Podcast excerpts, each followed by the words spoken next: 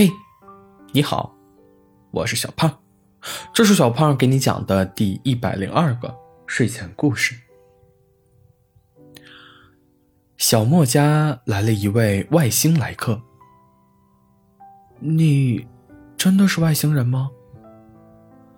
小莫插着双臂，不卑不亢，不过是电视里的东西成了真，自己又没碍着谁，没什么可怕的。才不是因为这个外星男孩很好看呢。飞船自带的气旋呼呼吹着两人的头发。我从彩虹糖霜星来，我的飞船坏了，需要暂时留在地球。彩虹糖霜星，宇宙真是千奇百怪。你们。不会是要侵略地球吧？小莫摆出打咩的姿势。不会，彩虹糖霜星致力于和平，我修好飞船就会离开。哦，顺便一提，外星男孩环视周围的建筑，果然还是脚下的这个房子好。呃，这些天我可能要住在你家了。这么没礼貌。我拒绝。我可以支付你们星球的货币，像变魔术一样，他从扁扁的口袋里抽出了一沓人民币。哈，你当我这里是旅馆吗？天外来客就这样在小莫家住下。你问为什么？当然是因为他给的实在太多了。你要待多久？至少要你们这里的三个月才能修好。那我怎么称呼你呢？男孩叽里呱啦的说了好长一段，小莫赶紧打断他：“停停停，我可记不住这些，我想想。”啊！小莫灵机一动：“你就叫小北。”小北，没错，小北这个名字好，你不这样觉得吗？小北至少比小东、小西要好，对吧？小北是小莫学校流浪哈士奇的名字。嗯，可以吧？外星男孩挠了挠头，我对人类的语言不太了解。于是外星男孩。得到了一个地球名字。小莫，你吃的是什么？宫保鸡丁，你要尝尝吗？哇，好痛的味道！但是我居然欲罢不能。这就是川菜的魅力。你们星球不会没有辣味吧？真的都是彩虹糖霜吗？外星男孩无辜的点了点头。然后迅速消灭了整盘宫保鸡丁。小莫感觉家里多一个外星人的生活还蛮酷的。小莫，你在写什么？作业？还以为上了大学就没作业了，哭了。什么是作业？小莫迅速凑近小北的脸，双眼凶巴巴的盯着他。郑重其事的做出划脖子的手势。死神。他吐吐舌头。小北觉得自己一定是对这个星球产生了特殊的反应，要不怎么会觉得面前的人类女孩很可爱？小北结束了好奇阶段，终于想起还有正事。修飞船需要不少东西。好在地球有差不多的，小北在这一天列了好长一条清单。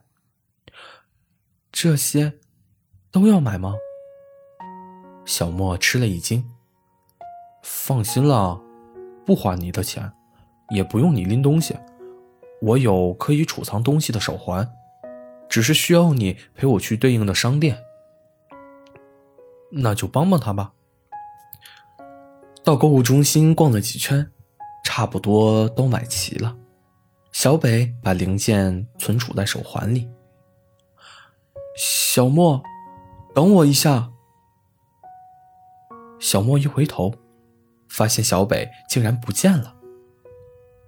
还好，过了一会儿他就回来了。小莫松了一口气。你跑到哪儿去了？给你买今天带我逛街的奖励呀。小北晃晃手上的袋子。那是小莫最喜欢逛的那家店的衣服。我看你好像特别喜欢这家店，看看喜欢吗？小北期待的看着小莫。一件粉色的卫衣，还附有一张卡片。情人节快乐。小莫疑惑的读出卡片上的字。这是赠品吗？好迟钝啊！小北怀疑自己是不是暗示的不到位，他居然没看出来这件衣服是情侣衫。小北有点不满，自己特意偷偷一并买了男款，还让店员附上卡片。自己还特意挑了情人节这一天。哎，真拿这个地球人没办法。小莫，小莫，已经两个月了。小北最近好像很少去屋顶修飞船，整天缠着小莫说些有的没的。好了，小莫不胜其烦。自己在干正事呀，又是修飞船需要零件吧？你需要啥？快说！你这么希望我走吗？小北最近跟着小莫看卖萌的短视频，学了一手卖萌的本事。啊，投降了。小莫不得不承认，真的好可爱。比学校的那只小北可爱了不知道多少倍。哦，好，好啦。小莫扭过头，脸红傲娇起来。其实，咱们也算是朋友嘛。你走了，我会想你的。小北很开心，他感受到了自己在小莫心中的与众不同。于是，他挨着小莫。拉着他的手，认真的做出承诺：“我一定会回来。”小莫，小莫感觉自己被抓住的手比小北的要烫好多，而且好像越来越烫。糟透了，糟透了！他知道自己已经掉进了这个彩虹糖霜星人的彩虹糖霜陷阱。小莫摊开本子，深呼吸。该拾起自己小说家的身份了。一边上学一边写作，真是不容易。最近家里还又多了一个外星人，办各种身份手续，忙得不可开交。他低头开始写作，笔尖刷刷的声音传来。三个月后。黑暗的机舱，一块闪光的屏幕格外显眼。紧急召回：彩虹糖霜星爆发能源危机，即将关闭一切宇宙探索部门，请在外的所有飞行器速速返回。三天后，将关闭所有飞行器降落场。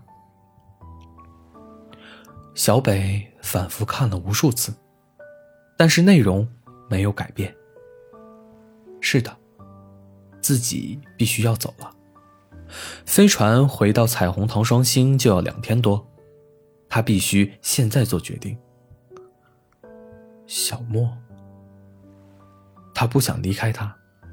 经过这么多天的相处，他已经喜欢上了这个人类女孩。但是他呢？也许那时候他知道那件衣服是情侣衫。知道那是我特别的心意，但是他仍然选择不动声色的拒绝我。也许对他来说，自己只是一个可有可无的外星来客，可能会有一时的心动，但是时间久了就会遗忘。小北望着夜空中点点星河，其中有一颗就是自己的母星。算了，离开吧。浩瀚宇宙中，两个小小生物的感情和星球的距离比起来，是多么的不值一提。自己在彩虹糖霜星还有家人、朋友，过了时间就再也回不来了，他没办法舍弃。在地球的这些日子，就当做是一次短暂的缘分。再见，小莫。我们的约定。对不起，我要食言了。小莫回忆起从前和小北的点滴，不知不觉停下写作的手。又在写文章呀？小北走过来，炫耀着自己的新身份证。你是不是又把我们两个写分开了？真搞不懂，我们星球什么时候有过能源危机？修好飞船之后，我每星期来地球有三天哎，现在更是准备定居地球了。小北戳戳小莫的脑袋瓜，嘿嘿，你当然不懂啦。小莫十分得意。大家有的时候就喜欢有遗憾的故事哦。真拿你没办法。小北俯下身子。轻轻的吻了吻他的额头。好了，故事讲完了。故事来自微信公众号“睡前故事糖果屋”。我们下次再见，晚安。